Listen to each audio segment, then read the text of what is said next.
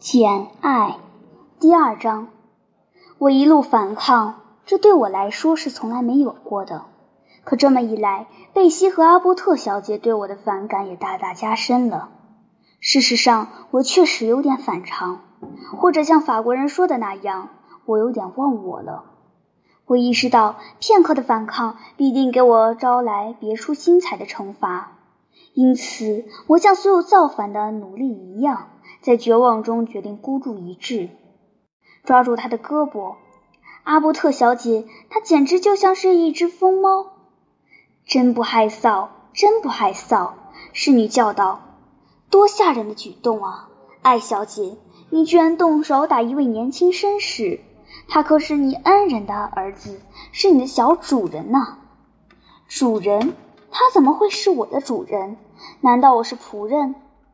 不，你连仆人都不如，因为你白吃白住，全靠别人养活。得了，坐下，好好想想你心眼有多坏。这时，他们已经把我拖进李德太太指定的那个房间，摁在一条凳子上。我不禁像弹簧一样蹦起来，他们的两双手立刻抓住了我。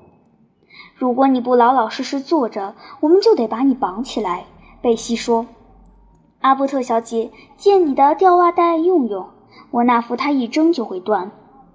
阿波特小姐动手去从粗壮的腿上解下那条必不可少的带子，这副捆绑前的准备工作及其意味着的额外耻辱，稍稍缓解了我的激动情绪。别解了，我喊道，我不动就是。作为保证，我双手紧紧抓住凳子，记住了。别动，贝西说。他确定我真的平静下来，才松开抓住我的手。然后他和阿波特小姐抱着胳膊站在那儿，狠狠地盯着我，脸上写满怀疑，好像还不相信我的神智已经正常似的。他以前从没这样过。最后，贝西转身对那位女仆说：“可他天生就这副德性。”对方答道：“我常跟太太说起对这孩子的看法，太太也同意。”她是个诡计多端的小东西，我从没见过哪个跟她差不多的女孩会耍这么多鬼把戏。贝西没有接话，但不一会儿就对我说：“你该明白，小姐，你受了李德太太的大恩，她是在养活你。如果她把你撵出去，你就得进救济院了。”对此我无话可说，在我听来，这些话并不新鲜。在我最初的记忆之中，就包含了诸如此类的暗示。这些责备我靠人养活的话，对我来说已是含义模糊的老生常谈。尽管会令我非常痛苦、非常难受，但也是似懂非懂。阿伯特小姐附和道。你别因为太太好心把你跟李德小姐、李德少爷放在一起抚养，就以为可以和他们平起平坐。他们将来会有很多钱，而你一个子儿也不会有。你得恭恭敬敬的，尽量讨他们喜欢，这才是你的本分。我们跟你说这些，全是为你好。”贝西补充道，口气不再严厉。“你应该努力让自己有用、乖巧。”这样或许你还能在这个家继续待下去。要是你再乱使性子、粗暴无礼，我敢说太太准会把你打发走的。还有，阿波特小姐说，上帝也会惩罚他的，或许会在他发脾气的时候叫他突然死掉。到时他会去哪儿呢？行了，贝西，咱们走吧，别管他。反正我是无论如何也说不动他的。艾小姐，等剩你一个人的时候，好好做祷告吧。要是你再不忏悔，说不定会有什么可怕的东西从烟囱里钻出来把你抓走哟。他们走了，关上门，随手上了锁。红房间是个备用卧室，很少有人在那儿睡。事实上，可以说从来没有，除非偶尔有大批客人涌入盖茨黑德庄园，不得不动用府邸里所有的房间。不过，红房间是这个府邸里最宽敞、最气派的卧室之一。里面有一张床，由粗大的红木床柱支撑，挂着深红色的锦缎帐子，宛如圣木一般，赫然矗立在房间中央。两扇始终关闭的大百叶窗，扮演在类似织物制成的彩饰和流苏之中。地毯是红的，床脚边的桌子上也铺着深红色的桌布，墙是柔和的浅黄色，微微泛红。衣橱、梳妆台、椅子全是乌黑油亮的陈年红木制成。床上高高堆叠着褥垫和枕头，上面铺着雪白的马赛布床罩，在周围深色陈设的衬托下白得耀眼。同样惹眼的还有床头边一把铺着坐垫的大安乐椅，也是白色的，前面还放着一只脚凳。在我看来，那把安乐椅就像是一尊苍白的宝座。房间里极少生火，所以很冷。离育儿室和厨房都很远，所以很近，很少有人进来。这一点谁都知道，所以显得庄严肃穆。只有女仆每礼拜六来这里，擦掉一礼拜内静静落在镜子和家具上的灰尘。彼得太太自己则要隔好久才来一次，查看衣橱中某个秘密抽屉里的东西。那儿存放着各种羊皮纸文书、首饰盒，还有他亡夫的一幅小画像。而红房子的秘密就包含在“亡夫”二字里。正是这个秘密的魔力，令这里尽管富丽堂皇，却又分外凄凉。彼得先生已经过世九年，他就是在这间卧室咽下最后一口气的。他的遗体就是停放在这里供人瞻仰的，殡仪馆的人就是从这里抬走他的棺材的。从那天起，这里便始终弥漫着一种阴森的祭奠氛围，很少有人闯进来。贝西和刻薄的阿伯特小姐让我一动不动地坐在大理石壁炉架旁的一条软垫矮凳上。那张床就耸立在我面前，我右边是那口高高的黑漆漆的衣橱，微弱凌乱的反光在镶板上变换着斑驳的光泽。左边是被窗帘罩得严严实实的窗户，两扇窗户中间有一面大镜子，映照出大床和房间里冷清肃穆的景象。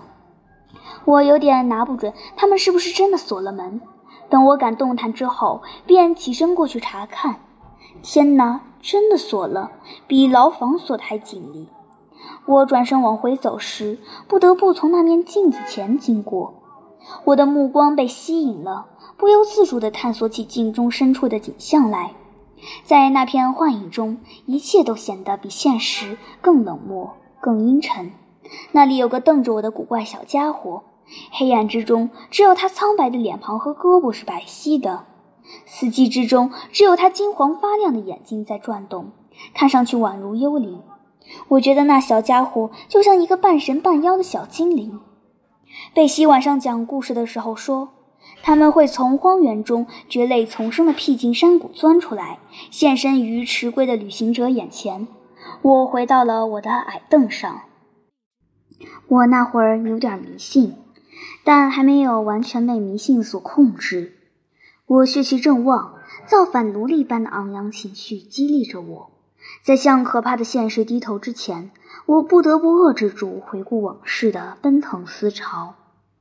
约翰·里德的暴虐专横，他妹妹们的傲慢冷漠，他母亲的嫌恶，仆人们的偏心，所有这一切就像浑浊井水里的黑色沉渣。在我混乱的脑海里翻滚起来。为什么我老是受折磨，老是被欺辱，老是挨骂，永远要受到谴责呢？为什么我从不讨人喜欢？为什么我竭力博取别人的欢心，却徒劳无功？伊丽莎既固执又自私，却受人尊敬。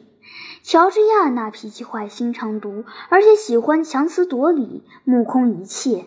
可大家偏偏纵容她。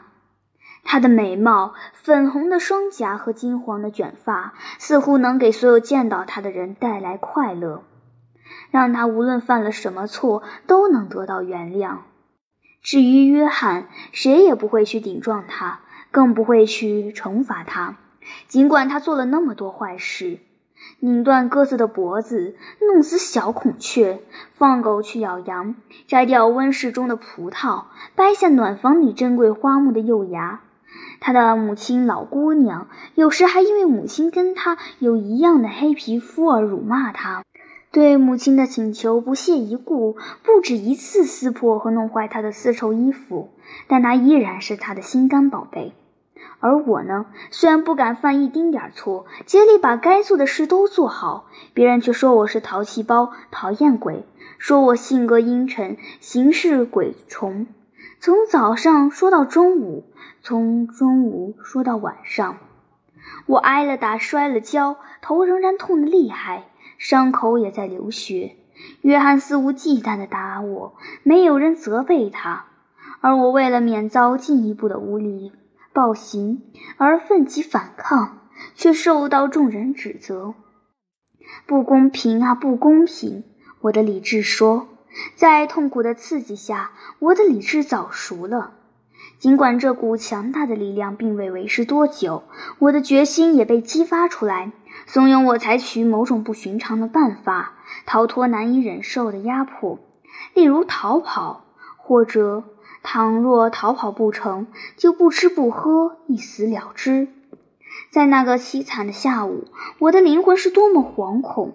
我的整个脑子都充斥着混乱，我的整个心灵都充满了反抗。然而，这场内心的搏斗又是在多么懵懂、多么无知的状态下进行的呀！我无法回答内心不断提出的问题：为什么我要如此受苦？如今。隔了，我不愿说隔了多少年，我才看清这是怎么回事。我同盖茨黑德庄园格格不入，我和那儿的任何人都不像。我跟李德太太，或者他的孩子，或者他宠爱的仆人，毫无共通之处。如果说他们不爱我，那么老实说，我也同样不爱他们。对他们来说，我是个另类的东西。在脾气、能力或爱好上都跟他们相反，我也是个没用的东西，既不会给他们带来好处，也不能为他们增添乐趣。我还是个有害的东西，心中已经萌生了愤恨他们的善待、鄙视他们见解的种子。对我这个跟他们谁都无法产生共鸣的人，他们当然不必热情相待。我知道，如果我是个乐观、聪明、无忧无虑、撒娇、缠人、漂亮、顽皮的孩子，尽管同样寄人篱下、无亲无故，李德太太还是会对我更宽容大度一点，他的孩子也会对我更热诚友善一些，仆人们也不会动不动就把我当做育儿室里的替罪羊了。红房间里的光线越来越暗。已经四点过了，阴沉的下午正转为凄凉的黄昏。只听雨点仍在不断敲打着楼梯间的窗户，狂风仍在宅子后面的小树林中怒吼。我渐渐变得如石头一般冰冷，我的勇气也随之消失了。惯常的那种屈辱感，那种自我怀疑、无助消沉的情绪，消灭了我行将熄灭的怒火。大家都说我坏，也许我真的很坏。我刚才起了什么念头啊？竟然想饿死自己，这当然是一种罪过。而且，我真的该死吗？还是说，盖茨黑德教堂圣坛下的墓穴是诱人的归宿？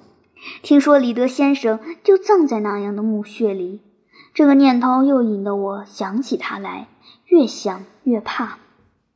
我已经记不得他了。但我知道他是我的亲舅舅，我母亲的哥哥，是他在我父母双亡成了孤儿后收养了我。临终时还要求李德太太答应他，要把我当做亲生女儿一样抚养。李德太太也许认为自己已经遵守了诺言，我敢说，在她本性容许的范围内，她的确遵守了诺言。但我毕竟跟她没有血缘关系，在她丈夫死后，她跟我就毫无瓜葛了。对我这样的闯入者，他怎么会真心喜欢呢？被勉强许下的诺言所束缚，非得去充当一个自己不爱的陌生孩子的母亲，看着这个同自己合不来的外人硬塞在自己一家人当中，这想必是最恼人的事了。我渐渐生出一个古怪的念头，我毫不怀疑，也从未怀疑。要是李德先生现在还活着，他一定会待我很好。此刻我坐在这儿，望着白色的大床和阴暗的墙壁，还不时转头朝那面微微发亮的镜子痴痴地看上一眼，心中想起了关于死人的各种传闻。听说，如果有人违背死者的遗愿，他们便会在坟墓里不得安宁。于是返回人间，惩罚不守诺言的人，为受压迫者报仇。我想，李德先生的灵魂一定在为他的外甥女所受的冤屈而苦恼，说不定会离开他的居所，不论是教堂的墓穴，还是不可知的亡灵世界，来到这个房间，出现在我面前。我抹掉眼泪，强忍抽泣，生怕一露出悲痛欲绝的样子，就会唤醒某种超自然的声音安慰我，或者从昏暗中招来一张光晕环绕的脸，带着古怪的怜悯表情俯视着我。照理说，这个念头能安慰我，可我觉得，要是真出现那种场景，就太可怕了。我用尽全力打消这一念头，拼命让自己镇定下来。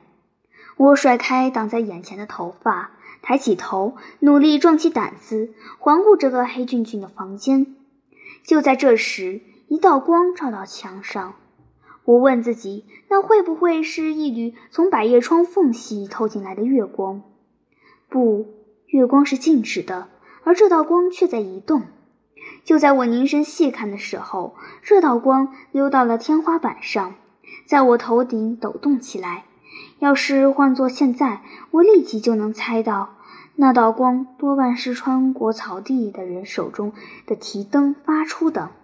但在当时，我满脑子都是恐怖的想象，神经高度紧张，竟以为这道飞掠而过的光是另一个世界的幻象，即将降临的征兆。我的心脏砰砰直跳，脑袋发热，耳朵里嗡嗡作响。我觉得那是翅膀快速拍打的声音，仿佛有什么东西就在我近旁。我压抑极了，透不过气，再也忍不下去。我冲到门边，不顾一切地摇晃门锁。门外走廊里响起了飞奔而来的脚步声，钥匙转动，贝西和阿波特走了进来。艾小姐，你病了吗？贝西说。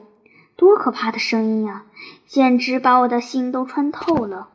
阿波特嚷道：“放我出去，让我到育儿室里去！”我喊道：“为什么？